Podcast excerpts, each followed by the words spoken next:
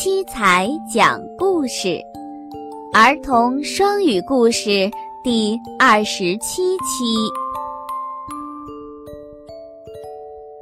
醉酒，drunk。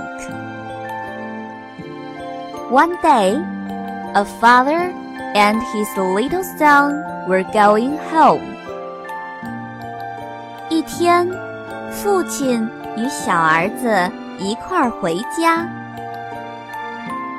At this age, the boy was interested in all kinds of things and was always asking questions.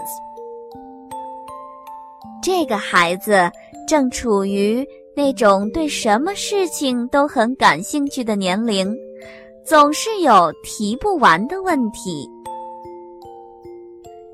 Now he asked, What's the meaning of the word drunk, Dad? 他向父亲发问道：“爸爸，醉酒的醉是什么意思？” Well, my son, his father replied, Look, there are standing two policemen.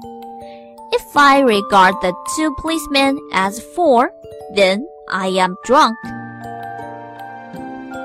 哦，孩子，父亲回答说：“你瞧，那儿站着两个警察。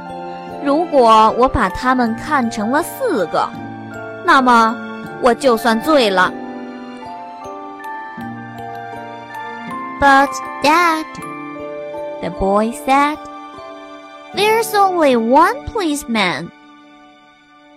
孩子说：“可是，爸爸，那儿只有一个警察呀。”